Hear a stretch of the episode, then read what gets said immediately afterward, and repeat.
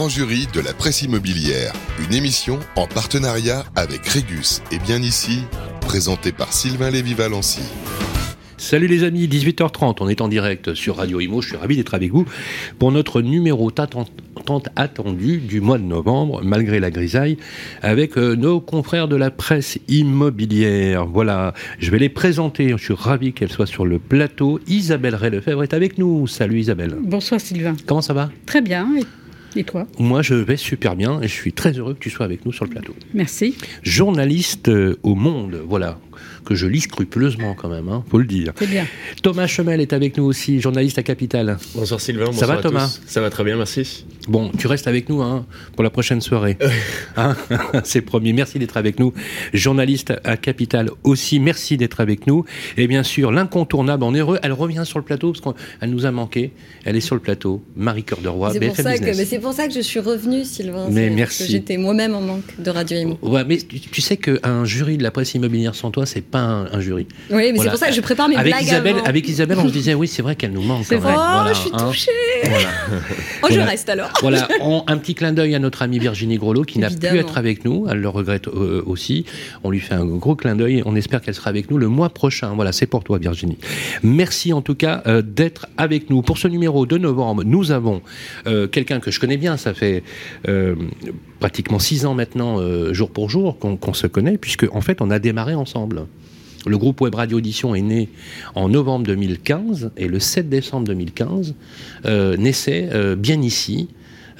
Avec une photo incroyable, on va en parler, développée, créée avec très peu de personnes au début, animée par David Benbassa, qui est notre grand témoin, le directeur général de Bien Ici. Bonjour Sylvain. Comment ça va, David? Très bien, très, voilà. très bien. Très Parlez bien dans le micro, ramenez-le bien, voilà, pour qu'on voilà. puisse vous voir. Comment ça va? Très bien, très heureux d'être ici avec vous. Voilà, c'est votre portrait, mais c'est aussi euh, l'occasion de répondre aux journalistes, mais vous les connaissez tous, hein, bien évidemment. Euh, alors, avant d'entrer dans le, dans le débat, j'aimerais bien savoir, euh, ce qu'on aimerait savoir un peu qui vous êtes, qu'est-ce qui vous a amené, c'est quoi les, les, grands traits de votre parcours professionnel Alors, je sais que vous venez de Next City, au départ, c'est comme ça que vous êtes arrivé à bien ici. Oui, c'est le dernier lien direct par une connaissance du secteur de l'immobilier digital, sur l'ancien et sur le neuf. Euh, J'ai fait plusieurs dirais, grandes sociétés dans le commerce, dans le marketing, puis dans le digital, pour finir. Parce qu'on finit, il paraît qu'on rentre dans l'immobilier par hasard et on y reste par passion. Je sais pas si quelqu'un qui dit ça. On dit ça de tous les métiers. C'est ça. et, et, finalement, euh, ouais, il y a bientôt, euh, je suis rentré en 2008. Et rappelez-vous, en 2008, c'était une merveilleuse année pour l'immobilier. Donc je rentre dans l'univers immobilier avec cette belle année de, de crise des subprimes euh, pour développer finalement la digitalisation du secteur immobilier dans, chez un grand promoteur et acteur immobilier, Nexity. Et vous avez tout vu, hein, en plus. Euh, Comment? Le processus de conversion digitale, vous avez suivi toutes les étapes. Hein. Bah, ça faisait partie aussi de mon boulot. Donc, euh, donc effectivement, c'était bien d'être dans une grande société comme Nexity à l'époque pour pousser ces sujets très portés sur l'innovation. Donc, c'était tout à fait intéressant. Et puis, la, la vie est ainsi faite qu'il y a eu d'autres sujets qui sont apparus. Et euh, Jean-Philippe Ruggieri, euh, une petite pensée pour lui, qui m'a proposé en 2015 euh, de passer sur une autre aventure et de dire tiens, est-ce que ça t'intéresserait de, porter la destinée d'un nouveau projet que l'on monte avec la profession? C'était une aventure qui euh, paraissait hasardeuse au début, mais de toute façon sympathique. Et quelle aventure, effectivement, on vit depuis six ans. Alors, on va en parler, justement. Euh, au sommaire de cette émission, donc, on va effectivement lancer le débat autour du marché de l'immobilier. Euh, on va dire que les circonstances s'y prêtent. Et ensuite, euh, dans la troisième partie de l'émission, je vous propose qu'on fasse un petit peu une météo. On s'est inspiré d'ailleurs de, de, vos chiffres pour faire une météo de l'immobilier. C'est parti pour le débat. Jingle. Le grand jury de la presse immobilière. Le débat. Vous avez suivi, euh, Marie, tu as suivi la naissance de Bien ici dès le début. Mais j'y étais même à la Tour ouais, Eiffel. Ouais. Je me souviens, je crois que c'est la première fois et je suis une pure parisienne. Non, c'était la deuxième fois que j'étais allée à la Tour Eiffel. Euh, donc oui, pour moi, c'est ça, ça, Du coup, ça marque forcément. Euh, après, moi, je me souviens. T'y as cru toi dès le début Alors en fait, objectivement, bon, je vais être tout à fait honnête. Moi, je commençais le secteur de l'immobilier en 2015 parce qu'avant, je ne couvrais pas ce secteur-là. Et donc, du coup, moi, on m'avait mis en garde. On m'avait dit attention, attention. Ça fait des années qu'ils nous disent ils vont s'allier, ils vont créer quelque chose d'incroyable, machin. Mais en réalité, ça vient pas parce qu'il y a des guerres d'ego, parce qu'il y a plein de sujets derrière sur la compétition qu'il y a quand même entre ces différents réseaux. Et effectivement, moi j'ai été bluffée, mais j'étais très naïve aussi à l'époque, euh, mais j'ai été bluffée euh, et forcée de constater qu'aujourd'hui, moi, les gens qui vont euh, chercher des annonces sur Internet, bah, ils y vont beaucoup sur Bien Ici, en fait. Moi, j'ai, en fait, j'ai été bluffée, on m'a, on m'a taxé de naïve. et, et, en réalité, j'ai l'impression que ça marche. le fait est que ça a été quand même très laborieux à venir quand même. Et vous avez eu énormément de difficultés à donner naissance à ce produit un peu, un peu hybride au début et qui, qui maintenant existe pour lui-même. D'ailleurs, c'est toujours assez curieux parce que quand on dit aux gens, mais en fait, tu, sais bien ici, c'est plein de réseaux qui machin, qui s'en fichent aujourd'hui. Oui, bien sûr, bien Les particuliers ne regardent pas ça maintenant, mais c'est marrant parce qu'on se dit, euh, alors déjà sur le secteur, c'était quand même une vraie nouveauté, et vous pouviez être euh, innocente, mais en tout cas, c'était euh, un vrai tour de force qu'a fait la profession d'unir une trentaine d'acteurs quand même, autour d'une volonté. Alors ça paraît des ce que je dis, mais, mais c'était vraiment le sujet. C'est vraiment le sujet. Euh, et tout le monde s'attendait à ce que, parce qu'il y a tout le monde, ça va cartonner. Sauf qu'on crée un outil qui n'avait aucune notoriété, aucune audience. Pour connaître un peu le digital, je peux vous dire que c'est pas si simple. Et aucune annonce. Allez-y les gars. Et ça doit marcher tout de suite. En fait, c'est pas possible. Et il a fallu le temps nécessaire à récupérer de l'annonce, au début, on était gratuit. Et, c'est très onéreux de développer une activité sur le digital, notamment celle de portail, puisqu'elle n'est valorisée et vue que par une audience. Et on rentre dans ce merveilleux cercle vertueux de l'audience qui est nécessaire, mais qui est portée plutôt par des visites d'internautes qui viennent parce qu'il y a des produits. Et il y a des produits parce qu'il y a des clients. Donc, pour initier cette démarche, oui, c'est bien d'avoir plein d'actionnaires clients au début qui mettent leurs annonces, mais après, euh, ce n'est que le début. Mais la réalité, c'est quoi votre part de marché bah, Parce que moi, c'est ça qui m'intéresse. Alors, on va y venir, on va y venir, on va y venir, puisque on va, on va, voilà, tout de suite. C'était dans la, dans la deuxième partie. On va y venir sur les chiffres, parce que bon, on peut le dire aussi, mais vous êtes aujourd'hui installé à la troisième place du podium. Hein. Oui. D'accord. Mais j'aimerais bien qu'on fasse tout à l'heure, on fera un comparatif. Vous vous rappelez, on l'a fait une fois dans une émission. On a, on a fait la proportion des six années par mm. rapport aux années du géant qu'on connaît aujourd'hui, euh, ou des deux gros opérateurs qui sont installés déjà depuis plusieurs années. Euh, on n'a pas le droit de les citer, Sylvain Mais si, si. non, non, je préfère demander. Si, si, si, on parle de Sologer, bien sûr, et, on parle aussi du Bon Coin, qui est le nouveau joueur entré là-dessus. Euh, Thomas, le, la naissance de Bien Ici, depuis six ans. Oh, euh, j'étais pas encore sur l'immobilier à l'époque. pas né. Peut-être pas. euh, j'étais pas encore sur l'immobilier. Moi, j'ai découvert ça plus tardivement en arrivant à, à Capital. alors non, en plus, c'est pas vrai. Je l'ai découvert en premier lieu en tant que locataire. Ah, tu as utilisé. Euh, oui, bien sûr, oui. Et t'as trouvé Oh, bah oui, oui. Tu as conclu Alors, je ne me souviens plus si c'était avec Bien Ici. Oh, je pense. Euh, très certainement. Évidemment. Mais euh... c'est préparé. On a non, c'est pas c'est pas préparé. Je vous le dis. Hein, non. non, non on va faire un appel à auditeur. j'ai ah découvert ça sur le tard, mais euh, mais c'est vrai que on voit quand même que c'est une enseigne donc troisième place du, du podium qui, qui progresse. on citait ce loger, le Bon Coin, le Bon Coin un peu acteur hybride, euh, si, je puis dire, mais, euh, mais on, voit voilà, que ça progresse, qu'il y, a des, il y a des services, etc. Euh, et, et, voilà, c'est intéressant, intéressant à suivre. Isabelle? Eh bien, j'étais à la Tour Eiffel aussi. Ainsi un petit peu sceptique parce que nos amis des agents immobiliers, ils, n'ont pas la solidarité chevillée au corps. naturellement. Ce que j'appelais guerre d'ego, non? Et il y a pas mal de... oui, c'est ça. mais je pense qu'ils ont eu un petit peu peu peur de, du phénomène booking qui a un peu dépossédé les hôteliers de, de leur réservation. Donc ils se sont dit bon, il faut que il faut qu'on s'unisse et qu'on reste un peu maître propriétaire de nos annonces.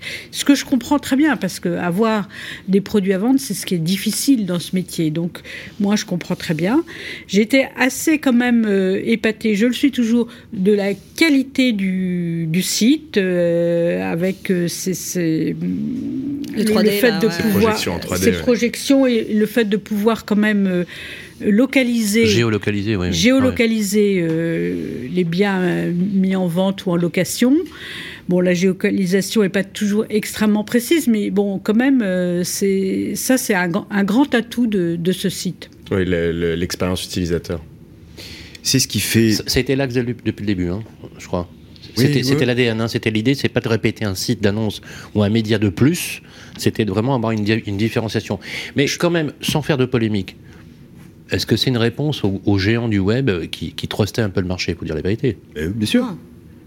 Bah, oui, c'est clairement ça, c'était la contre-attaque. Genre, euh. genre, les, les, données nous appartiennent, on n'a pas à les confier à un autre euh, opérateur. Bah, c'est ça Certains pouvaient dire effectivement la valeur d'une agence immobilière et de, son dirigeant, c'est le mandat qu'il est capable d'aller chercher en exclu. C'est comme le carnet d'adresse pour les journalistes, hein, on a bah, tous notre or. Hein. Exactement. Donc c'est presque les portails qui devraient payer pour diffuser ces annonces. On était dans ces réflexions euh, il, y a, six ans. Oui. mais le marché fait que c'est pas possible. Oui, alors toujours sans esprit de polémique, mais quand même, dans les deux années qui ont précédé, rappelez-vous, il y avait eu des os, des hausses, des hausses, des os. Oh. Oui. Des os importants. Ce loger avait. J'ai une femme qui va pas être contente en m'écoutant. Euh, des, augmentations.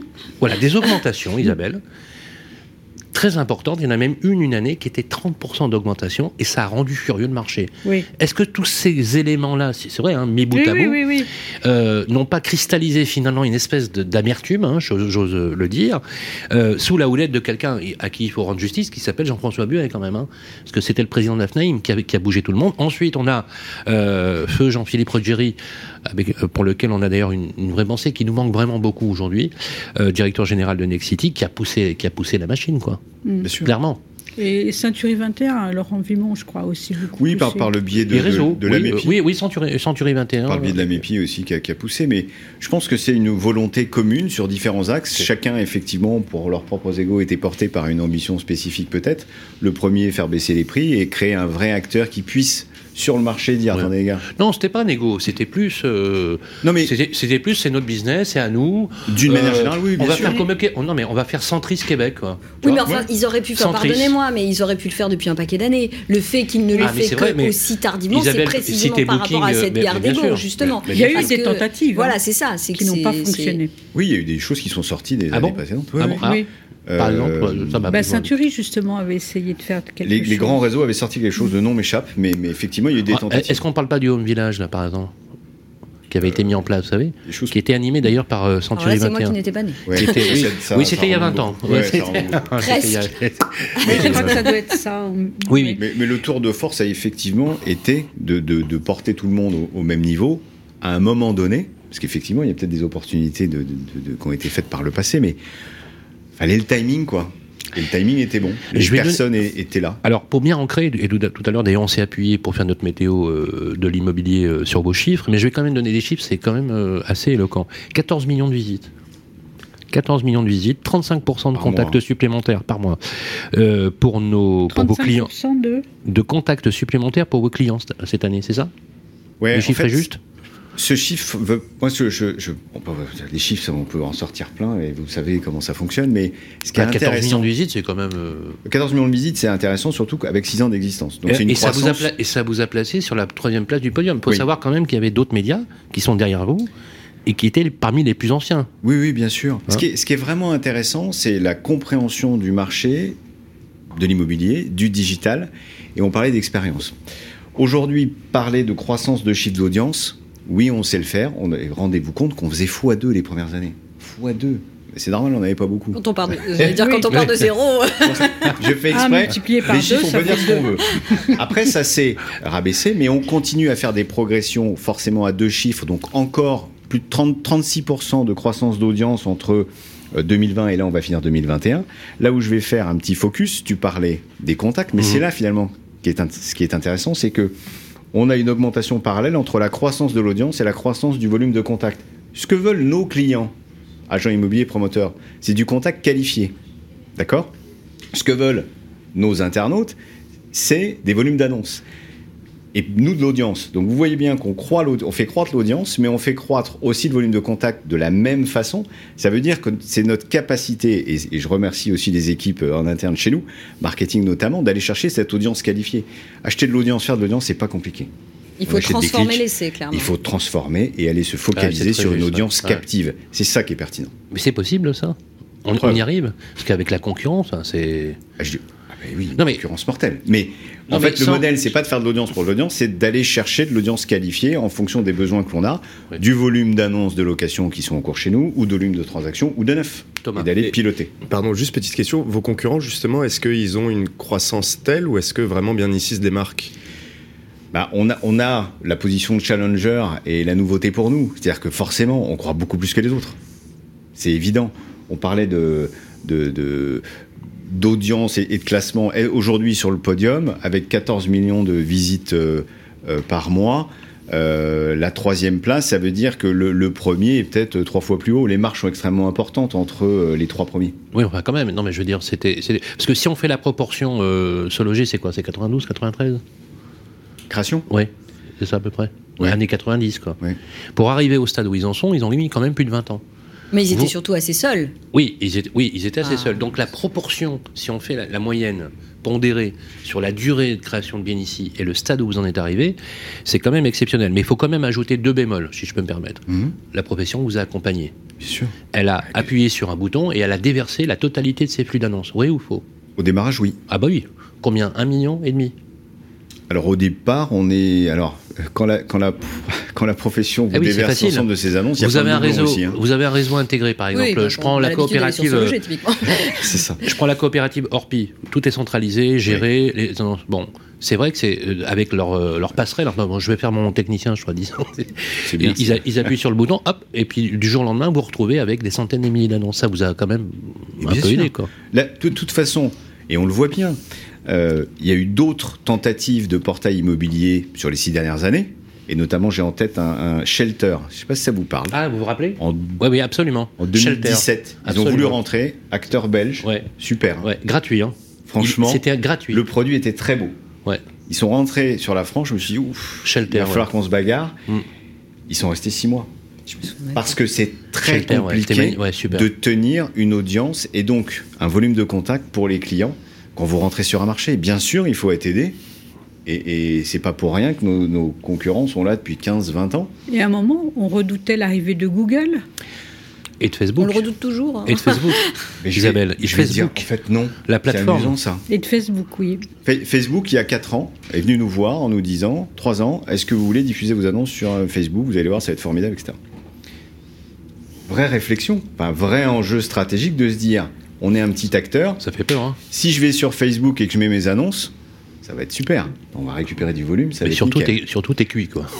Sauf que tu, tu, mets la main et tu sais pas ce qu'ils vont t'arracher. Ah mais... Vous cherchez une indépendance par rapport, ben, pas être dépendant d'autres. Pourquoi on revient sur Facebook C'est que si vous regardez aujourd'hui, certains portails sont allés sur Facebook. Aujourd'hui, ils n'y sont plus. Facebook les a sortis euh, Facebook diffusait aujourd'hui des, annonces du portail euh, euh, Figaro et des annonces d'un logiciel. Aujourd'hui, je les vois plus sur Facebook. Est-ce que c'est un alors j'ai pas la réponse. Hein. Est-ce que c'est un mouvement stratégique de Facebook de, vouloir se recentrer sur. Non mais est-ce que c'était une indexation automatique des annonces de Figaro ou est-ce qu'il y a un deal? Il y avait un, un deal. Ah oui, il y avait un deal. Ce que je disais, c'est qu'ils nous ont sollicité pour mettre nos Parce qu'on peut aussi indexer les annonces. Hein. On est d'accord là-dessus. On peut, on peut. Oui, mais Facebook s'amuse pas à ça. D'accord. Ok. Facebook s'amuse pas à ça. Est-ce que c'est pas tout simplement que ça n'a pas du tout pris? Moi, ce que j'entendais, c'est que ça prenait très fort, puisque vous avez un volume d'une audience monstrueuse. Mais oui. Sauf qu'en termes de qualité et pertinence, ça se discute un peu plus. Mhm. et euh, il y avait une autre euh, initiative qui avait été prise, qui a malheureusement mal fini. J'en sais quelque chose, puisque j'étais un tout petit peu dans le capital à l'époque. C'est Cominto. Voilà. Cominto, euh, ça a été. alors, Cominto, c'était un. Il, appelait ça un méta-moteur de recherche. Mhm. C'est un moteur de moteur. C'est-à-dire qu'en fait, c'était un site qui rassemblait toute l'offre à travers un seul tube, sauf qu'il le faisait automatiquement par indexation. Et donc, forcément, se loger, notamment, a entamé une procédure qui a duré dix ans. Euh, ils avaient gagné en première instance, euh, comme tout en fait, en fait appel, mais comme ils n'avaient plus un rond, ils ont déposé le bilan, ils ont été liquidés judiciairement. Et eh bien, tenez-vous bien, la Cour de cassation a prononcé un arrêt en faveur de Comintou. Mais ils sont morts entre-temps. Et autorisé l'indexation, et ils sont morts entre-temps. C'est vraiment pas de bol. Hein. Mmh. Vous savez ça? Non. Ouais il y, a une, jurisprudence qui s'appelle la jurisprudence Comintou qui autorise l'indexation. La possibilité. parce qu'en fait, parce qu'en fait, se loger, si tu veux, euh, c'était prévalu d'avoir euh, la propriété de l'annonce. Et en fait, c'est cet angle juridique qui n'a pas tenu devant la Cour de cassation. En fait, tout dépend ce qu'ils en font. C'est-à-dire que si ils indexent l'annonce et ils se feront et ils se font leur propre activité et business sur l'annonce qu'ils ont récupérée de manière, je ne veux pas dire illicite, mais qui sont un peu piqués, ça c'est pas bon. Par contre, s'ils prennent l'annonce et qu'ils renvoient, l'audience sur le site, je pense que ça, c'est bon. Mais oui, c'est ça. L'idée, en fait, c'était un Il y a des, des, sites agrégateurs. C'est ça, le, absolument. Le Citimo, c'est ça Est-ce qu'il y en a encore qui le font, effectivement? Bah, nous, on surveille beaucoup. Est-ce qu'on retrouve des... Mais vous, en fait, le problème, c'est que vous perdez en qualité. Mmh. Vous perdez en données. Moi, j'ai vu des annonces de bien ici sur un site qui s'appelle Trop Vite. Oui. T-R-O-V-I-T. Oui. En cherchant un truc en Bretagne, j'ai vu des annonces bien ici. Donc on est très vigilant. Je dessus, j'arrivais sur le site de bien Est-ce que vous savez par quel biais euh, les internautes arrivent euh, sur votre site? Bien sûr. Tout ce qu'on voit la, la, la, enfin, la, source de données, bien évidemment. Euh, tout ce qui vient de ces agrégateurs est assez faible, pour être honnête. Et ils viennent d'où Ils viennent d'où? Alors pour nous, directement, tape référencement naturel. Donc, c'est notre capacité à nous positionner sur les moteurs de recherche. Oui, cherche trois pièces, voilà. Marque et hors marque. C'est-à-dire qu'effectivement, quand on est en campagne de publicité, ce qui nous permet d'augmenter notre autorité, il tape bien ici. Donc c'est de l'accès direct, on va dire. Soit il tape bien ici directement dans la barre de navigation, c'est de l'accès direct. Soit il tape bien ici dans le moteur de recherche, donc c'est du référencement naturel avec de la marque. Et ça peut être du référencement naturel hors marque. Achat appartement euh, Montluçon, euh, quartier nord, je dis n'importe quoi. Et là, on est présent sur ce type de, requête, donc on, hmm. récupère le trafic. J'en ai vu une de requête là, elle est sur le que, que tapent les internautes, c'est marqué le bon coin pour se loger, c'est bien ici. C'est vrai que ça marche très bien, ça. Je, ne sais pas. J'ai essayé. Bon, tu ça rappelle des souvenirs, ça. non, mais, non, mais, mais en même, en même temps, non, mais en même temps, on peut dire que euh, ils t'ont pas réservé le meilleur accueil euh, entre nous. Qui? Bah, les, les, gros géants du, web.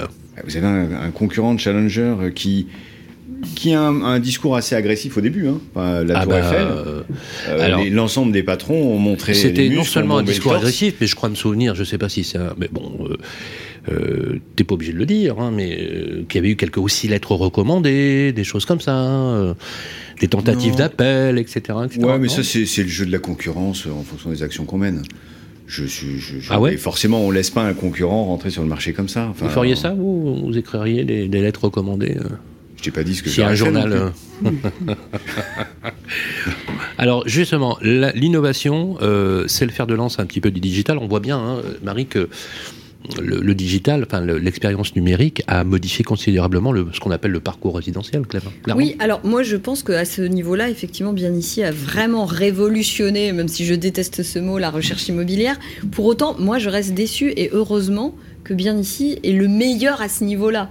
Mais en réalité, par exemple, Isabelle parlait tout à l'heure de, de, la, de la localisation, la géolocalisation. Moi, quand on nous a vendu ça, je me souviens, hein, j'étais à fond. Je me dis, oh punaise, on va encore, enfin, avoir une adresse précise. Je vais pouvoir après derrière, une fois que j'aurai vu sur bien ici, machin, aller sur Google Maps, taper l'adresse, regarder machin, etc.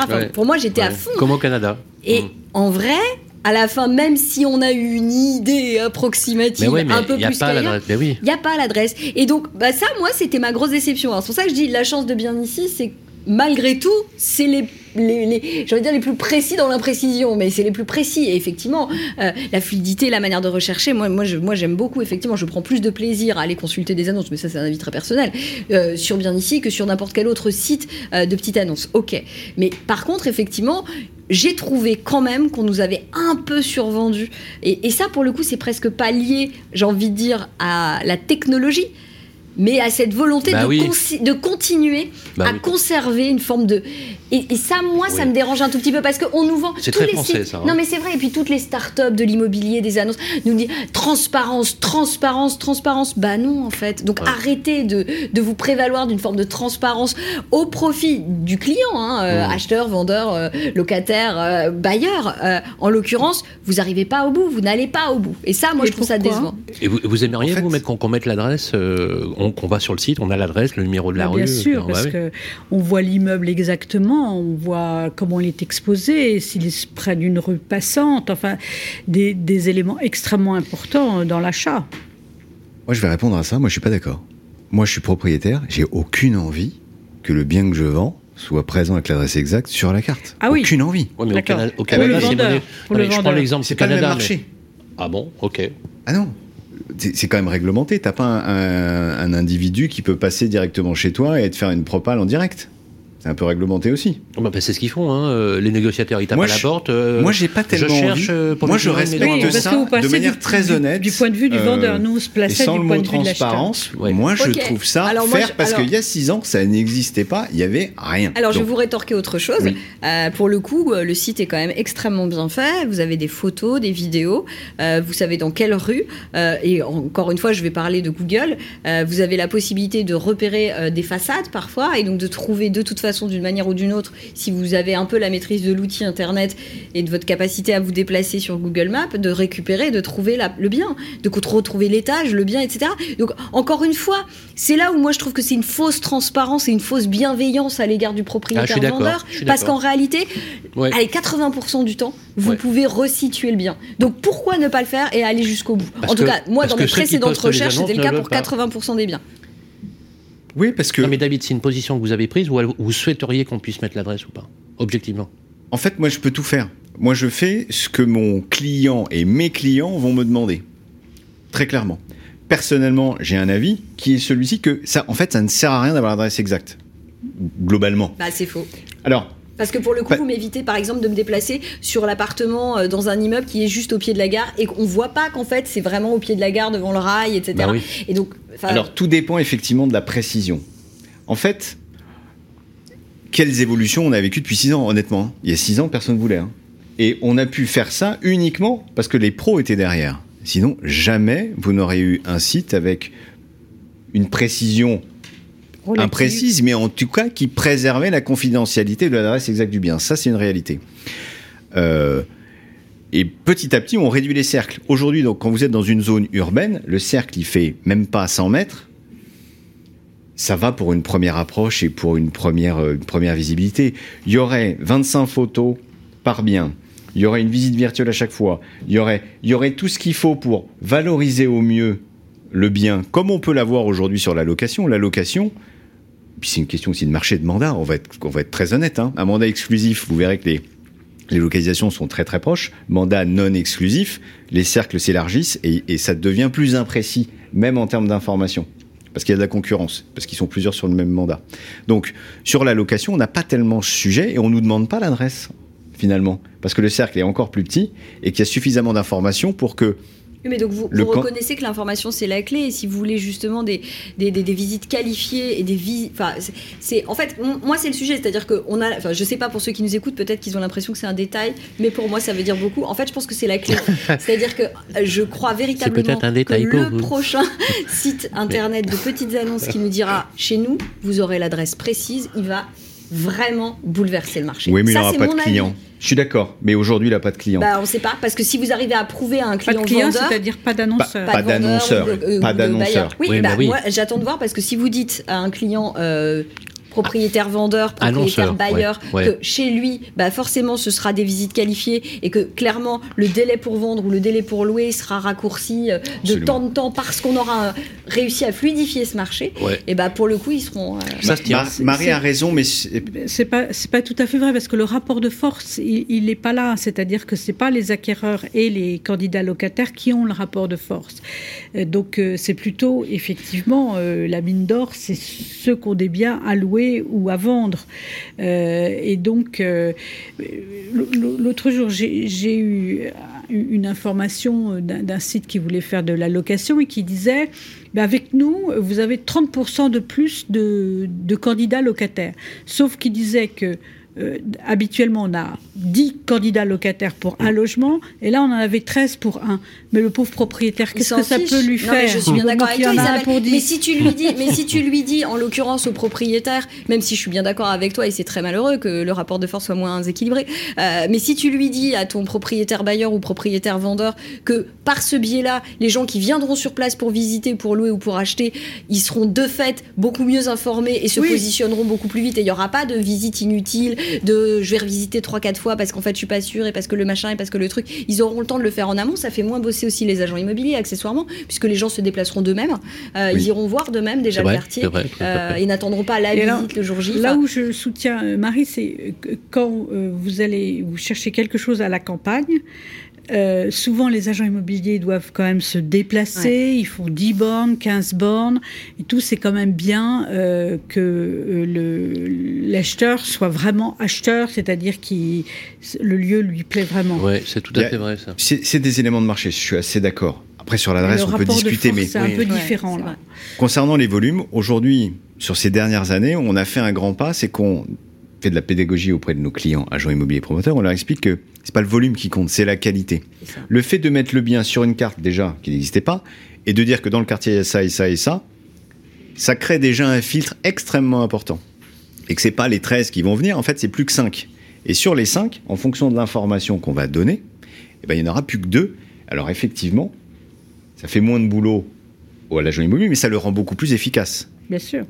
Et, au lieu de faire des visites, il passera plus de temps sur des tâches à forte valeur ajoutée. Donc euh, l'enjeu, il est là. On est dans cette pédagogie. Aujourd'hui, les clients qui vont sur le bon coin, ils y vont pour le volume. Le volume, pas la qualité. Ce qu'on essaie de montrer, c'est que l'enjeu, il est plus sur la qualité du contact et le volume, et que ça passe par l'information. On est d'accord, mais plus de transparence, je persiste.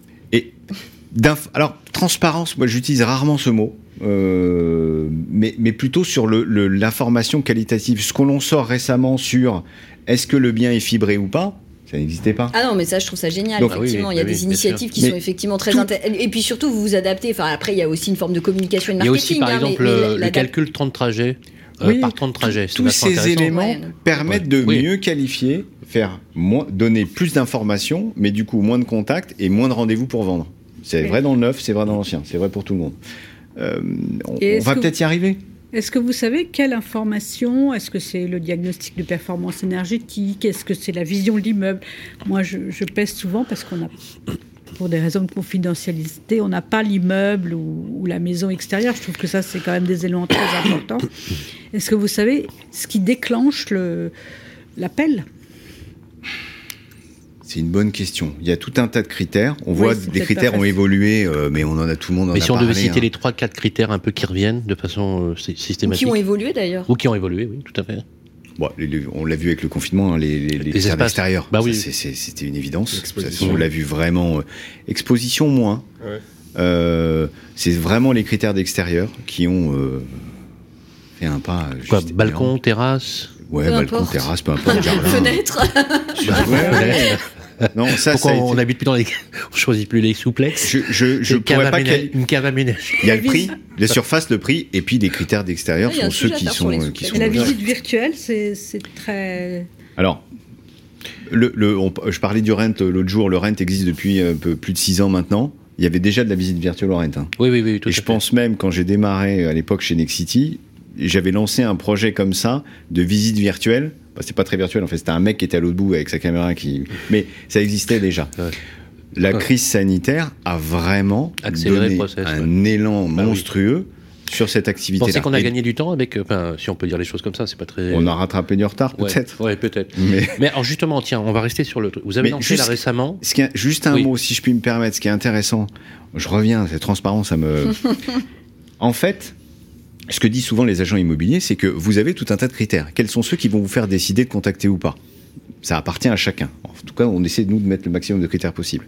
Un autre élément, c'est que souvent les agents immobiliers vous disent, vous venez avec un besoin, des critères extrêmement spécifiques. Souvent, vous repartez avec un autre produit. Oui.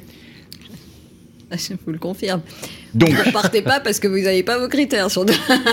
mais, vous partez sans rien. Mais c'est normal. non, bien sûr. C'est normal. Donc, je reviens sur le sujet de autant, enfin, l'adresse finalement, vous dites non, cette adresse, elle me convient pas parce que.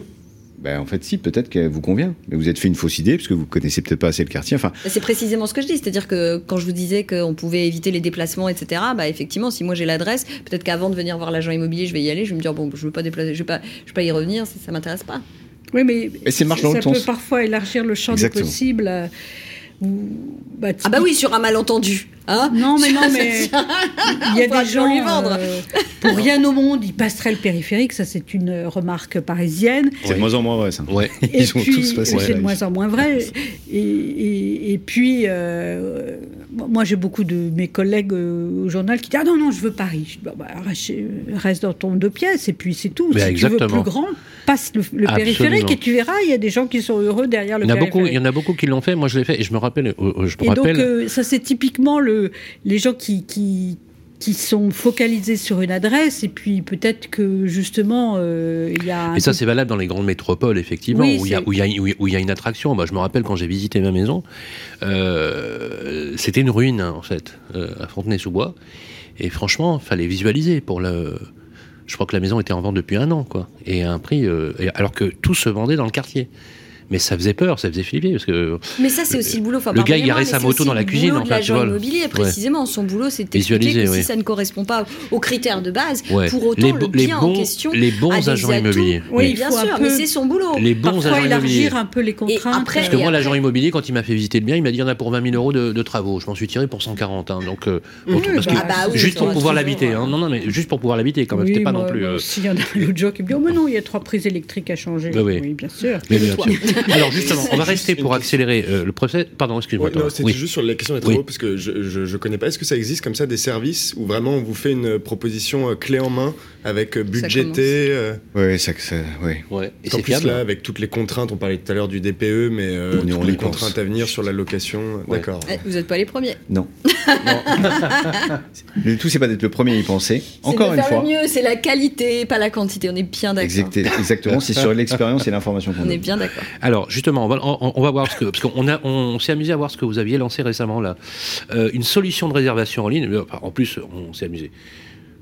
C'est con de dire une chose pareille, puisque j'ai animé la conférence qui a présenté, qui a présenté l'offre. Dans le neuf. Alors, vous avez lancé récemment une nouvelle solution de réservation en ligne qui concerne le parcours d'achat d'un bien immobilier. Neuf. Alors, je connais un peu, voilà, d'un immobilier neuf. En quoi ça consiste exactement? Alors, moi, j'ai testé, mais euh, j'ai trouvé ça assez original dans, dans la démarche. Je connais un peu, vous avez compris, le, le, le, parcours de l'immobilier neuf. Euh, il y a plein de choses qui existent sur le neuf. Euh, ça s'est beaucoup digitalisé, mais à tous les niveaux. Ah oui, oui. De la recherche de terrain jusqu'à la, la, la, la, gestion On des pourrait presque dire que c'est plus efficace en termes de digital que l'ancien. En termes ah, parce que l'ancien, si tu sais que ça existe, t'as forcément envie de te déplacer à un moment ou à un autre. Quand ça n'existe pas, tu peux faire ce que tu veux. C'est imparable. Voilà, c'est imparable. Bravo. Non mais il y, y, a beaucoup de choses qui existent, beaucoup de choses ont évolué. Il y a il y a dix ans, il y avait déjà des films en 3D avec des petits oiseaux, les machins, c'était magnifique. C'était vraiment des outils de séduction, etc. Et petit à petit, ce qu'on essaie de ramener, c'est des outils de commercialisation et, et pour faciliter soit l'organisation de la vente, soit les rendez-vous, soit en tout cas toute la partie commercialisation tout ce qui existe sur signature électronique, euh, récupération des documents digitaux pour valider le, dossier, enfin tout ça existe, ça marche très bien. Les configurateurs pour gérer les travaux modificatifs avec le promoteur, changer le plancher, mettre la couleur sur les murs, tout ça, ça fonctionne très bien. Ça fonctionne. Ça marche. Et de plus en plus de promoteurs s'y mettent. Ce dont on s'est aperçu, nous, c'est que malgré tout, la recherche immobilière, elle commence sur le digital, et on est bien placé pour le savoir 90%, 92% démarrent quand même sur Internet. Beaucoup démarrent sur bien ici de plus en plus. Et en fait, on se, rend compte qu'il y a un trou entre la recherche immobilière et finalement ce parcours digital d'achat. On achète de plus en plus en ligne, et on voit bien que c'est de moins en moins un frein, mais il manquait cette étape de je recherche et je continue un parcours digital finalement jusqu'à la réservation en ligne. Un parcours d'achat complet qui puisse finalement laisser l'acheteur en toute autonomie. Je ne dis pas que tout le monde achètera 100% en ligne, en tout cas on s'est aperçu qu'il manquait ce biais-là de permettre à un prospect acquéreur dans le neuf de faire tout un parcours d'achat, d'identifier, de s'identifier, de s'immerger dans son futur programme parce que les outils 3D existent. On est capable maintenant, et on le fait, de modéliser le programme en trois dimensions, de l'intégrer dans son futur environnement, euh, de lui le faire rentrer dans son logement, de lui faire visiter le logement X ou Y, de lui faire regarder par la fenêtre ce que sera son futur vis-à-vis. Ça, on sait faire. Et de relier ça avec le parcours d'achat et faire la réservation en ligne et le dépôt de garantie, voilà ce à quoi on a pensé qui n'existait pas dans ce parcours-là. Et puis après, effectivement, on donne la main au promoteur pour faire son travail, je dirais classique. Mais en tout cas, c'est mettre à la disposition d'un promoteur finalement un site e-commerce complet, clé en main. Et ça, c'est une, une, innovation, ça n'existait pas. Bah, ça n'existait pas. En fait, de, la succession de ces étapes. Et, de le faire à partir de la recherche. Et aujourd'hui, sur Bien ici, vous allez pouvoir avoir, quand le promoteur prend cette option-là, avoir la possibilité de réserver en ligne. Ce qui est compliqué, c'est de. Mais quand vous dites réserver en ligne, c'est euh, euh, vraiment réservé, c'est-à-dire que signature et dépôt de garantie. Alors effectivement, il y a plein de solutions sur la pose d'options, des choses comme ça. Là, on parle vraiment de Mais réservation. Quand on dit dépôt de garantie, euh, c'est combien? 1000 euros. Pour 1000 euros, je peux réserver un appartement. Aujourd'hui, pour 1000 euros, vous réservez un appartement. C'est la décision stratégique, commerciale, politique du promoteur. C'est lui qui décide. Ok, ok. Donc, il y a plein de choses qui existent, sauf le parcours tel qu'on l'a construit, de la recherche jusqu'à la réservation. Ça existe Excusez-moi, David. Je réserve. Je suis sur le site. Je réserve. Je mets 1000 euros. Comment Avec ma carte bleue? Oui. D'accord. Ok. 1000 euros. J'ai bloqué la vente. On est d'accord? Oui. Ok. Mais il faut le financer le bien ensuite. Bah, la réservation. Ensuite, on passe la main et le dossier au promoteur. D'accord. Donc, je peux réserver payer 1000 euros, hmm. mais je peux ne, pourrais ne pas être vous savez, les 1000 euros sont mis sur un compte séquestre. D'accord. Euh, je pourrais ne pas être seul. Ce que je veux dire, c'est que ça se trouve, je rêve. Je crois que je suis finançable, et en fait, je suis pas finançable. Alors, parce que j'ai l'impression qu'on achète un truc hyper facilement, non? Non? Alors, acheter, c'est super facile. Hein. Maintenant, non, mais, vous êtes, non, mais c'est intéressant de poser cette question parce tu imagines, tu, tu, ah bah sur ton site, tu mets 1000 euros. je partage complètement la position. parce qu'en plus, depuis tout à l'heure, on parle quand même de taux de conversion, de transformation, donc euh, il y a aussi des exemples comme ça. Euh. Bah, voilà. Acheter un bien immobilier, c'est l'achat d'une vie. Ça euh, on fait ça. C'est c'est engageant, c'est flippant même, surtout sur du neuf, parce que du coup on voit rien. C'est même la période la plus anxiogène dans le parcours d'une Clairement, mm. clairement. Mais c'est là où il y a le plus. En fait, l'enjeu, c'est d'apporter un outil de commercialisation complémentaire au promoteur. Le promoteur, il a dans son parc d'acheteurs des euh, gens qui achètent en résidence principale, des investisseurs, des gens qui sont sur place, des gens qui sont à distance. Il y a des primo-accédants, il y a des secondo-accédants. Bref, tout un panel complet. La plupart vont faire un chemin, je dirais peut-être classique, sur des bureaux de vente s'il en reste. Rendez-vous chez le promoteur, signature des quatre exemplaires du contrat de réservation qui fait 80 pages et on signe tout se déplacer. En fait, c'est quels sont les irritants côté promoteur, côté client, et comment on peut résoudre ce problème. Moi, je ne suis pas en train de vous dire que la solution qu'on propose va tout remplacer. Par contre, c'est d'intervenir quand le promoteur en a besoin pour un peu lever ces irritants. D'accord. Vous parlez à un secondo investisseur qui se dit je vais acheter, il habite Paris, il va acheter à Marseille. C'est quoi un secondo investisseur? Quelqu'un qui a déjà investi, pardon. D'accord. C'est pas très propre comme euh, expression.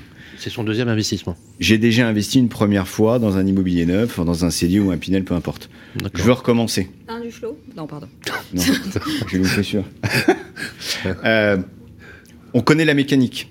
Une fois que vous avez fait cette démarche d'achat d'un appartement, d'un logement neuf, vous voyez pas le bien, vous avez confiance en au, promoteur, l'acte d'achat est assez basique, presque que technique. À partir du moment où vous avez le financement, le, sujet financement est important, mais permettre au promoteur de dire à son client, si tu le souhaites, tu peux acheter en toute autonomie, pas besoin de te déplacer à Marseille pour signer, le contrat de réservation est disponible sur telle interface, tu vas le signer, tu mets ton dépôt de garantie, ton logement est réservé. Bien évidemment, quand je parlais de parcours d'achat, en toute autonomie, l'idée c'est pas de les laisser tout seuls, c'est de les accompagner avec à tout moment la possibilité d'aller contacter soit un commercial si le, si le promoteur le souhaite, mais en tout cas d'avoir un guide sur comment on constitue son financement, comment on s'assure euh, qu'on respecte bien les étapes d'achat. Bref, tout ça est pensé pour surtout ne jamais laisser l'internaute tout seul. Autonome ne veut pas dire seul. Ce matin, les, promoteurs faisaient une conférence de presse et ils disaient qu'ils avaient quand même 24% euh, de désistement de réservation. C'est-à-dire, soit que euh, les gens utilisent le délai de 8 jours pour se désengager et ils ont un peu bloquer euh, un, logement, euh, soit qu'ils aient des refus de crédit. Et oui, mais oui, c'est ça. Mais le refus de crédit, il est prévu dans le truc. ça vous désengage. 24%. Euh, Moi, j'ai connu des taux de désist beaucoup plus importants que ça. Hein. Ah oui Surtout bah, dans des phases Ils avaient l'air de dire que c'était beaucoup, 24%. Ouais, oui, c'est beaucoup. Bah, c'est un quart. Hein. Et là, ils justifiaient ça par plutôt le resserrement du crédit. Vous, connaissez ce produit, euh, Thomas? Le... ce produit euh, qu'a lancé. Pas, du tout, non. lancé moi, je rejoins Isabelle par rapport à ce qu'elle disait, pour le coup. C'est vrai que ça, a l'air hyper simple. Hein. À trop simplifier, alors que je vous faisais la promo de la transparence il y a 10 minutes, mais à trop simplifier sur. Non, mais sur l'achat d'une vie, vous disiez évidemment l'achat d'une vie, etc. Est-ce que ça rend pas les gens un peu un peu naïf euh, et euh, de se dire je peux, je peux, je peux et en fait bim mais, principe tu, de réalité. Tu, veux que je te dise c'est exactement ce que je me ce que je me dis c'est que tu cliques, t'achètes et t'as l'impression que c'est à toi et en fait non. On n'est pas, dans les excès là justement euh, typiquement de. Moi jamais je, conseillerais à quelqu'un de ne pas voir le site. Jamais, il faut voir physiquement le site. Ouais, ou, quand tu achètes dans l'œuf, effectivement. Mais comment, tu fais, mais comment tu fais quand tu achètes sur plan alors? Eh ben, Tu vois où ça. L'emplacement, C'est ça, l'emplacement, le terrain. L'adresse, toujours l'adresse. On y revient, on y Encore une fois, vous n'avez pas besoin Jamais je, je, le ferai sans. Ça, on peut vous le faire à distance. le lieu. Non. Modéliser. Non, le bruit, euh, l'ambiance, euh, le petit ah café sympathique à côté, l'orientation. Euh, en fait, il faut séparer. Il faut séparer le, besoin, le, la volonté et l'acte. Ce que je veux dire, c'est que ce site, de, encore une fois, ce site de vente en ligne, ce site e-commerce, ça vous empêche pas, quand vous êtes euh, sur fnac.com ou .fr, je sais pas, d'aller prendre l'information au magasin et de faire votre achat en ligne. Vous évitez la queue, euh, ça évite de vous déplacer plusieurs fois. C'est une solution de commercialisation complémentaire, encore une fois et, ça facilite la vie. Après, chacun y trouvera son compte soit parce qu'on est à distance, mais je suis assez d'accord, on va pas, c'est l'achat d'une vie, on se déplace Il y a des gens euh, probablement qui, se laisseront tenter par un achat euh, en ligne euh, et qui voilà. Parce que le sous-jacent, c'est un peu ça. C'est l'idée, c'est qu'on peut acheter un bien en ligne. Ben, en tout cas, c'est sur, sur le fond, hein, voilà. Non mais c'est ça. l'idée. L'idée, c'est on, achète un bien en ligne. Une Tesla en ligne. Hein. Oui, oui, non, non, ok. Non, mais, c'est combien Tesla non, mais Oui, mais c'est justement, alors c'est très standardisé. C'est une population plus réduite quand même, soyons Oui, non, mais voilà. mais, alors, dans ces cas-là, vous vendez un produit très standardisé. Dans ces cas-là, vous vendez, et, d'ailleurs, le neuf est assez standardisé, vous mm. vendez un produit très standardisé. Euh, voilà, euh, la salle de bain. En fait, pas de surprise, quoi, finalement. Pas de surprise. Or, moi, je dis, il faut aller voir le site. Non, mais le Parce que le site est plus important que l'appartement lui-même. Je reviens sur le, produit standardisé, c'est très vrai. L'intérêt du digital et de la promotion, vu que c'est pas encore fait, on peut l'améliorer. Je parlais de configurateur pour changer les. Enfin, maintenant avec un configurateur, on peut aller soit modifier, soit sélectionner des surfaces, des couleurs, etc. Donc euh, lier un outil comme ça à un configurateur facilitera, euh, je dirais, ce frein de dire euh, c'est standardisé. On, peut, on pourra se faire son propre euh, appartement, entre guillemets, si le promoteur a la structuration pour le faire. C'est vrai qu'il y, a des expériences. Bon, quand j'étais au MIPIM, euh, des expériences immersives, même pas avec. J'avais testé un hologramme, tu sais, il m'a mis une espèce de casque, etc. Avec des. C'est impressionnant hein, quand même, on, on s'y croirait.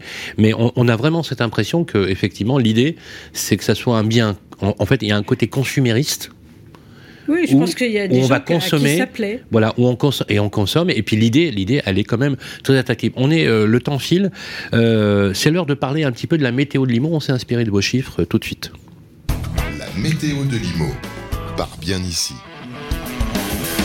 Je propose qu'on réagisse sur une première infographie. On va l'afficher ici à l'écran. Voilà, première infographie. On a pris juste les, les trois chiffres.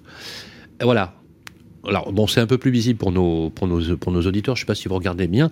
Euh, première info, 9% euh, des utilisateurs souhaitent voir davantage de photos d'un bien avant de le visiter soit près d'une personne sur 10, et même si ces demandes concernent aujourd'hui majoritairement des annonces qui proposent moins de 3 photos, on relève tout de même l'inverse, qu'une visite virtuelle génère, quant à elle, deux fois plus de demandes de visite du bien. moral de l'histoire, plus la vitrine est achalandée, plus les acheteurs se précipitent. C'est sans doute l'effet Instagram dans une société de l'image. La, visite virtuelle d'un bien, ça convainc personnellement, ça vous convainc personnellement.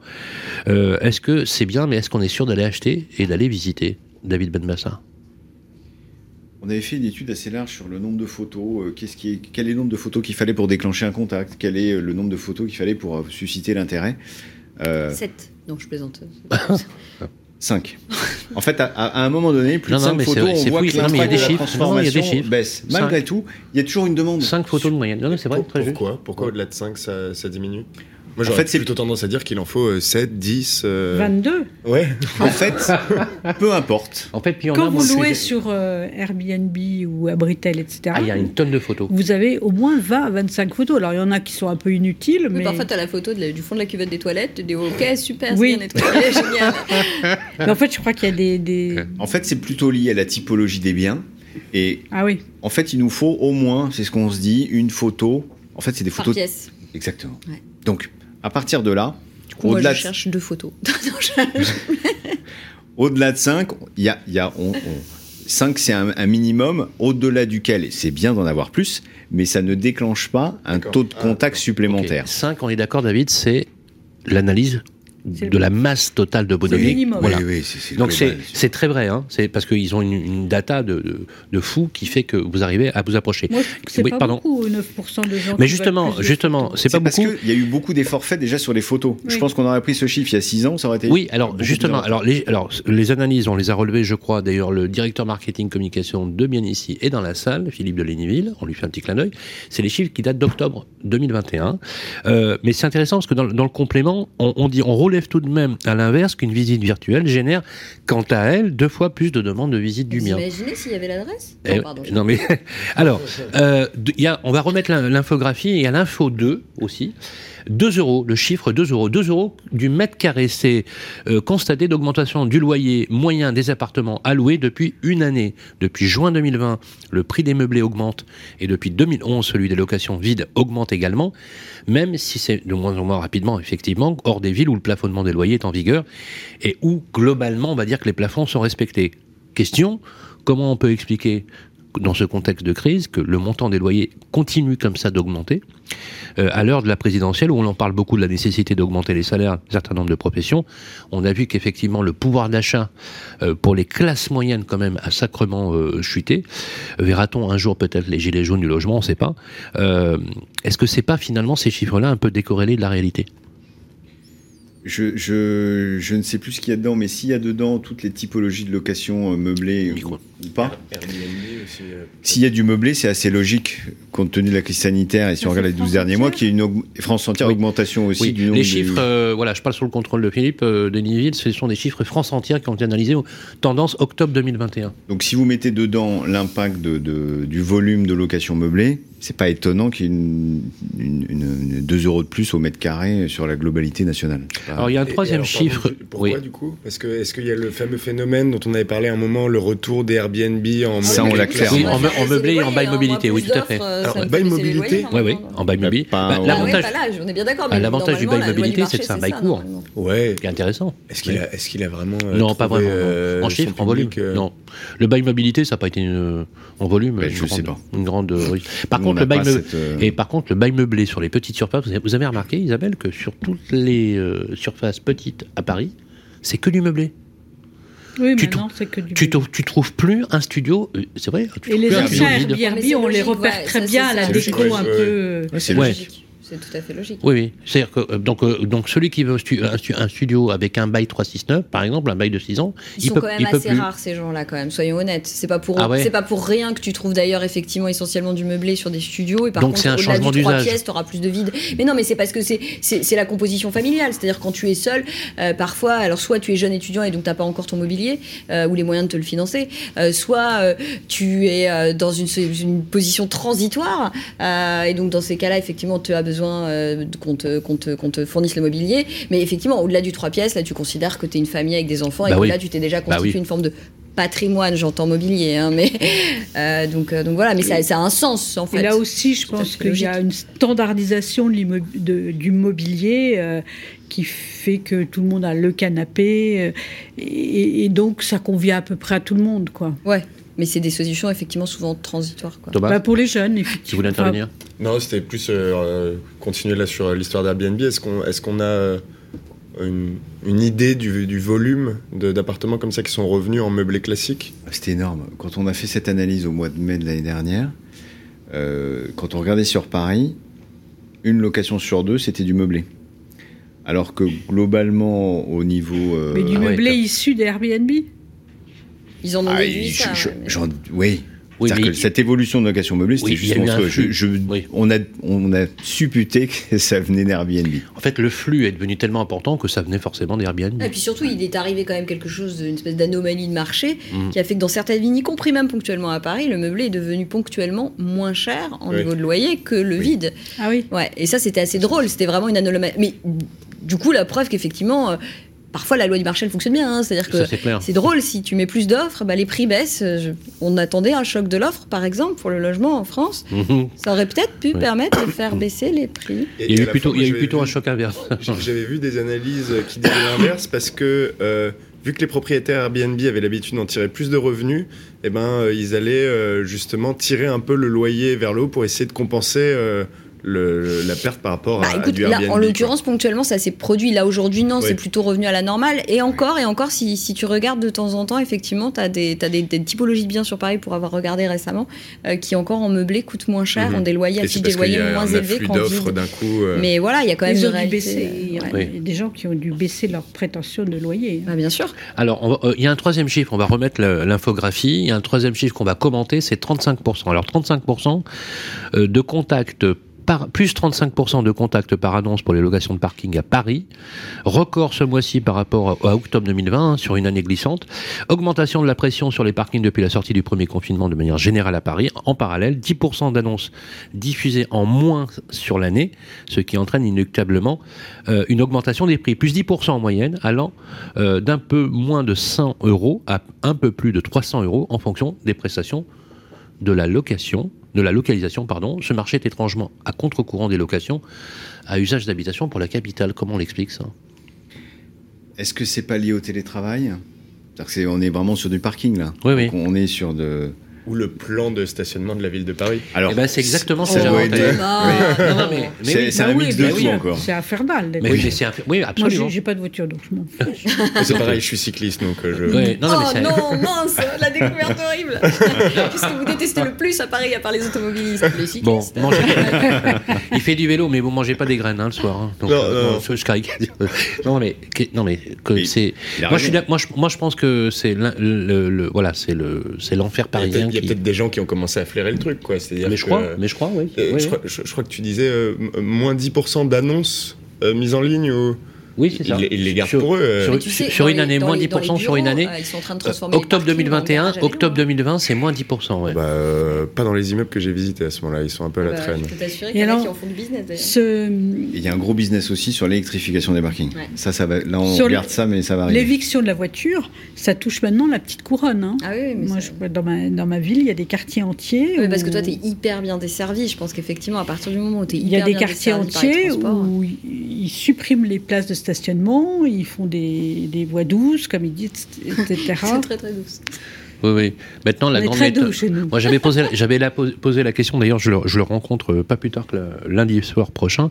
Euh, notre ami euh, Yann Brossat hein, de la mairie de Paris, en disant, je lui mais comment Je vais poser la question. Je fais comment on fait quand on a deux gosses, qu'on doit faire des courses, etc., et qu'on est obligé parfois de d'avoir un véhicule? Il me dit, il y a un truc génial qui s'appelle les vélos cargo.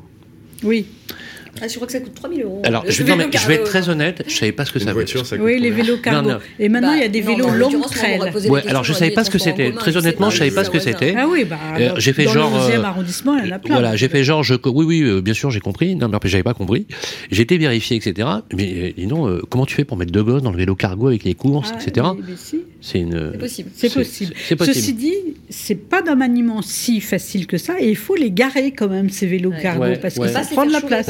Ça doit ça doit se voler, à mon avis, allègrement. Il y a un sacré business autour des vélos cargo. Effectivement, c'est très bobo à mort, hyper parisien. Si t'as pas. C'est quand même moins cher qu'une voiture. Alors, avant de se quitter, je voudrais qu'on parle d'un sujet, euh, d'un sujet qui a fait couler aussi beaucoup d'encre. D'ailleurs, donc lundi, je vois notre ami Yann Brossa, et mardi, euh, mercredi matin, je rencontre euh, dans une émission sur le DPE la ministre du logement, justement. Quelle vie sociale. Alors, oui, oui. oui. Merci Isabelle. Alors, trépidante. Ça a été une catastrophe ce DPE puisqu'il est sorti en, juillet. Un accident industriel, avait dit. Oui. Oui. oui. Mais euh, quand on voit les effets, on, se demande comment ça, a pu être possible un couac aussi euh, particulier. Bref, retiré du marché, revu, corrigé. Euh, les 80 000 DPE qui étaient en circulation, la ministre a assuré que ça serait gratuit, qu'effectivement il serait refait, bien évidemment. revu depuis le 1er, depuis le 1er novembre. La loi climat résilience, David, a fixé un, calendrier 2025, 2028 et 2034 pour retirer en fait les lettres énergétiques. Vous avez vu, les amis, c'est les lettres qui figurent dans le diagnostic de, performance énergétique pour la location. On a, fait, on a fait une estimation du volume, du nombre de logements qui seraient à, rénover en 2028 pour les étiquettes euh, G, parce qu'après c'est F, G et après c'est E en 2034. C'était 1 800 000 logements, mais apparemment on était un peu au-dessous de la réalité. Ça serait a priori, d'après la FNAIM, un peu plus du double. Euh, alors, bien sûr, les gens feront certainement des travaux, mais euh, euh, pour pouvoir rénover 3 millions et demi de logements d'ici 2028, c'est juste impossible. Est-ce que ça va pas amener finalement un volume de personnes qui va se trouver du jour au lendemain dans, dans une demande de loc Déjà que c'est galère pour trouver et qu'on n'a pas les mêmes contraintes. Moi, je pose une question, comment on va le jeu des Français? Euh, est-ce que vous, alors je ne sais pas si vous êtes euh, légitime pour répondre là-dessus, mais est-ce que dans le fait, que vous collectiez de la donnée, que vous ayez des remontées, des sondages, est-ce que ça vous interpelle, ça, ce qui est en train de se passer là? Nous, on, subit un petit peu euh, les altermoiements des décisions. C'est-à-dire qu'en tant que portail, on doit effectivement diffuser et valoriser l'information sur l'annonce. Autant vous dire qu'entre le 1er juillet 2021 octobre, donc là, on continue à courir après les, décisions et l'information. Parce que pour donner une bonne information, il faut la récupérer du client ou du logiciel euh, qui euh, traite l'information. Donc euh, on est plutôt dans cette étape-là. Après, effectivement, qu'on ait demain des logements plus décents, et c'est effectivement louable, Maintenant, il y a une problématique entre le, la demande, ben le timing. Mais déjà, c'est une galère pour se loger, pour accéder à la location. Si en plus, cette contrainte va faire se retirer l'équivalent de 3 millions de logements, bien évidemment, il y aura certainement, on va dire combien, 10, 15, 20%, mais tu prends ne serait-ce que 20 ou 30%, ça représente des centaines de milliers de rénovations. Il y a un calendrier qui est quand même euh, assez large, c'est-à-dire que... Non, à de 9, Thomas. large, comment Large, pardon, hein. peut-être pas large, mais 2034, ça nous, ça, nous envoie non, mais 2034 pour, pour l'étiquette E. Pour mais F et G, on estime que 40% du parc, c'est des lettres F et G. 40% du parc locatif privé, et ce sont des passoire thermique, c'est-à-dire F et G. Donc on ne peut pas se passer de 40% du C'est considérable. voilà, et, eh ben, et, en plus, ça c'était avant la réforme euh, du DPE. Euh, comme le, ce nouveau DPE est plus sévère et qu'il, en fait, je pense que ce qui s'est passé, c'est que comme le nouveau diagnostic de performance énergétique, il prend en compte maintenant les émissions de gaz à effet de serre et donc il pénalise les, logements chauffés avec des énergies fossiles, fuel, gaz, pas le bois, pourtant c'est une énergie fossile, mais bon bref, fuel et gaz. Donc il y a énormément de logements qui sont euh, chauffés en fuel et gaz qui vont descendre d'une catégorie. En revanche, ceux qui sont chauffés à l'électricité, qui est une énergie décarbonée, en France vont monter de vont monter d'une catégorie. Ceci dit, entre les deux mouvements, je pense qu'il va y avoir plus de, perdants. Et donc, Surtout dans les on était dans 40 à 50% du parc locatif privé qui était F et G. et, à mon avis, avec le nouveau calcul, ça va aggraver le, volume. Ce sera encore plus. Et ça ne fait pas du tout non plus l'affaire des bailleurs sociaux, qui ont 5 millions de logements, Bien sûr. qui à grands frais ont converti du chauffage électrique en chauffage au gaz pour que leurs locataires payent des factures euh, moins, élevées. Et là, eux aussi, ils sont très inquiets parce qu'ils ont énormément de, logements chauffés au gaz. Et, donc, euh, ils ne peuvent pas se permettre de louer des logements illégalement. Ça, ça, ça ferait mauvais genre. Et donc, euh, ils, trouvent aussi que le calendrier est très serré parce qu'ils ont quand même un parc euh, qui est en meilleur état que le parc, euh, privé. Hein. ils n'ont que 17% de F et G, alors que le parc privé, on est à 40-50%. Mhm. Mais ils sont assez inquiets, effectivement. ils vont proroger. Alors, non, je, alors je pense qu'il y a une espèce de symbolique politique, en fait. Ils peuvent pas renoncer au calendrier. Et d'ailleurs, quelque part, le problème, c'est pas... Bah, renoncer, mais ils vont proroger. Il, bah, il faut surtout qu'il il faut, en fait, là, juste Il faut un moment qu'ils sortent le porte-monnaie. Il est où le quoi qu'il en coûte? On nous explique que le plus important euh, dans la vie, c'est euh, bah, effectivement euh, bah, la transition écologique. On nous explique que ce qui est important aussi, enfin, je, rappelle que quand même Jean Castex, notre Premier ministre, avait dit au Congrès de l'Union sociale pour l'habitat pour la première fois qu'en fait le logement était aussi un produit de première nécessité. Alléluia. Donc si en gros on a besoin ah d'une planète et d'un logement globalement, je me dis bah il est où le quoi qu'il en coûte pour le logement, pour la transition écologique? Donc vous voulez respecter vos objectifs, mais, mais allons-y à fond. Et c'est très bien ma prime rénov. Je pense qu'on a tous en tant que journalistes expliqué que pour une fois, effectivement, on avait un dispositif assez efficace. Et ça a fait un carton cette année. Mais quand on regarde les détails, en mm. réalité, vous avez une majorité de monogestes quand vous regardez comment est utilisé ma prime rénov. Un petit geste, un monogeste. Mais c'est pas ça pour une rénovation globale. Donc il faut le davantage. privé, qui est euh, plutôt un parc urbain, et dans des copropriétés. Donc, il faudra donc décider la copropriété de le faire. C'est vrai que les bailleurs sont dans une situation difficile. Thomas Au-delà des aides, il y a un truc qu'il faut voir sur le financement. Moi, j'ai appris ça il y, a, à peine deux semaines. Euh, j'étais euh, tout à fait choqué. Aujourd'hui, quand on veut vous attribuer un éco-PTZ, donc un éco-prêt à trop zéro pour financer votre reste à charge une fois toutes les aides déduites, le, le financeur ne tient pas compte des économies d'énergie que vous ferez à la sortie. C'est-à-dire qu'il y a plein de mécanismes qui peuvent être pensés de manière à ce que, avant, en amont des travaux, on est capable de dire euh, les économies d'énergie qu'on pourra atteindre, le, comment dire, le gain énergétique, la performance qu'on peut atteindre. Et pas le gain économique. Bah, financier. Si, du coup. Bah, le gain économique qui dépend de, des tarifs de l'énergie. Bah voilà, c'est ça. Donc, il euh, y, a des montages euh, à faire où on, par exemple, on, considère par exemple un prêt qu'on rembourse exactement sur le montant d'économie d'énergie. Et du coup, on n'obère pas le, le, Alors justement, pouvoir d'achat bah, justement, par exemple, le super. peut se lancer dans une rénovation On a parlé du Pinel Plus, effectivement, qui tient compte d'un certain nombre de critères pour justement rendre éligible euh, l'avantage fiscal. Mais qu'est-ce que vous pensez du prêt avance mutation qui va être distribué par les banques? Qui permet de financer le reste à charge ah, et, qui est un, et qui est un prêt qui n'est pas assis sur les revenus donc il n'entrera pas dans l'assiette de l'endettement. Sylvain, encore mais une sur fois, le ministère avec ma prime, je reviens sur ma prime rénov. Vous parlez du reste à charge, Sylvain. Euh, enfin, à un moment donné, euh, on nous avait dit, euh, et c'était bien de dire avec le, ma prime rénov, les ménages les plus modestes n'auront plus que 10% de reste à charge. En réalité, concrètement, les ménages les plus modestes, ils ont encore près de 40% de reste à charge. Mais oui, mais oui, c'est vrai. Ça, non, moi je pense que c'est une, Donc c'est une bonne. Voilà, effectivement, mon crédit, c'est ça. Tu sais pourquoi je trouve que c'est une bonne voie? Parce que tu payes les intérêts pendant la. C'est un, un, crédit infini, tu sais, un crédit infini. Et donc, au lieu qu'on considère les revenus qui sont quand même très euh, euh, restrictifs, si tu veux, dans l'accès au crédit, puisque le reste à charge, il faut savoir que tu as les deux tiers des personnes éligibles à ma prime Rénov qui ont des soucis uniquement sur le reste à charge. Mais oui, et donc, du coup, le fait d'inscrire la mutation. mais tu sais que le prêt avance mutation, tu ne payes le principal. On met une sur un dispositif qui aurait dû fonctionner avec seulement 10% de reste à charge. Je dis que c'est pas, c'est pas mal hein, de faire ça. Ah heureusement, on corrige le tir. Et tu rembourses, tu rembourses le jour où tu vends. Hein. Le prêt avance mutation, machin, là, hein. euh, c'est que pour les très modestes. En l'occurrence, ceux pour qui il reste aujourd'hui 40%, alors qu'il aurait dû leur rester que 10% de reste à charge. Oui, moi je trouve que 10% sur des travaux à 35 ou 50 000 euros. Euh, non, mais bien sûr, mais là, t'imagines bien qu'à 40% dans la pratique. Mais Marie, tu sais que sur des sujets, il y a les, 3500, entre 2500 et 5000 euros de reste à charge, il y a des foyers pour qui c'est juste impossible. mais tu prêches une convaincue, On est d'accord. voilà, c'était l'idée de, parler de, de, ce sujet, mais je sais que ce sujet, vous, vous, l'observez, parce qu'effectivement, il y a un mouvement là-dessus. Hein. cette discussion est extrêmement intéressante, parce que quand on est dans la recherche d'un achat immobilier, il faut tenir compte de toutes ces situations. Mais c'est fondamental. apporter des solutions, soit d'outils de rénovation ou de calcul de rénovation, d'informations financières, juridiques, fiscale pour accompagner cette recherche immobilière et l'achat, oui, c'est essentiel. Donc, euh, on est à l'affût de tous ces éléments qui vont nous permettre d'accompagner encore une fois de la meilleure façon le. Alors, c'est un sujet d'ailleurs qu'on reparlera, si vous voulez bien, les amis, hein, puisque je pense que ça va être euh, vraiment la dent creuse hein, euh, en cette fin d'année.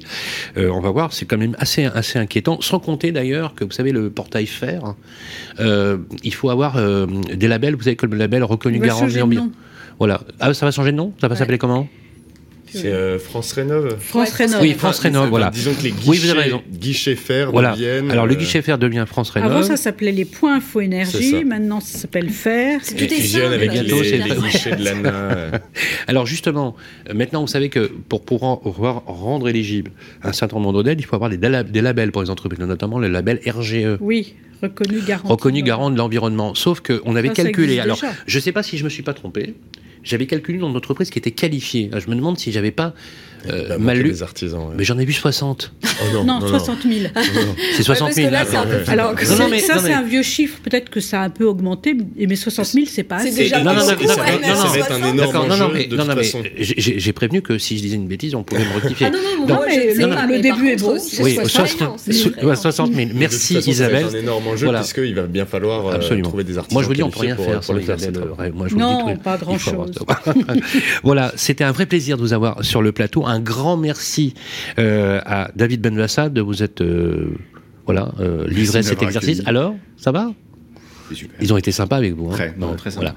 Bon, en plus, on a, on a parcouru plein de sujets. C'était hyper, hyper intéressant. Euh, il me reste à vous dire que le podcast, bien sûr, est disponible en replay, comme d'habitude. Likez, partagez, toujours avec beaucoup de bienveillance. Un grand merci à Thomas Chevel, euh, journaliste à Capital. Tu es avec nous le mois prochain. Hein ben, avec plaisir. Voilà, Thomas Chevel, euh, avec toujours des articles affûtés. D'ailleurs, je précise que Capital est partenaire aussi de Bien Ici. Hein, vous travaillez, euh, vous travaillez beaucoup sur sur des sujets. Donc merci en tout cas euh, d'être avec nous. Merci à Isabelle Ray-Lefebvre. Merci à vous. Euh, voilà la grande dame de l'immobilier, journaliste au Monde et bien sûr voilà une ovation, un triomphe pour notre amie Marie Cœur de Roi qui relève BFM Business avec qui on s'amuse bien dans le club IMO régulièrement. C'est toujours un plaisir d'échanger. C'est l'essentiel. Ouais, ah, mais surtout dans le contexte actuel, c'est clair que si on peut se marrer un peu et avoir un peu de détente, c'est quand même pas si mal.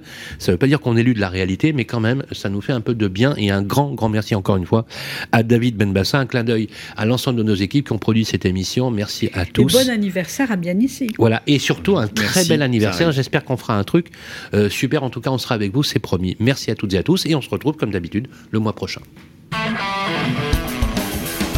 Grand jury de la presse immobilière une émission en partenariat avec Régus et bien ici à réécouter et télécharger sur le site et l'appli radio.imo et sur toutes les plateformes de streaming.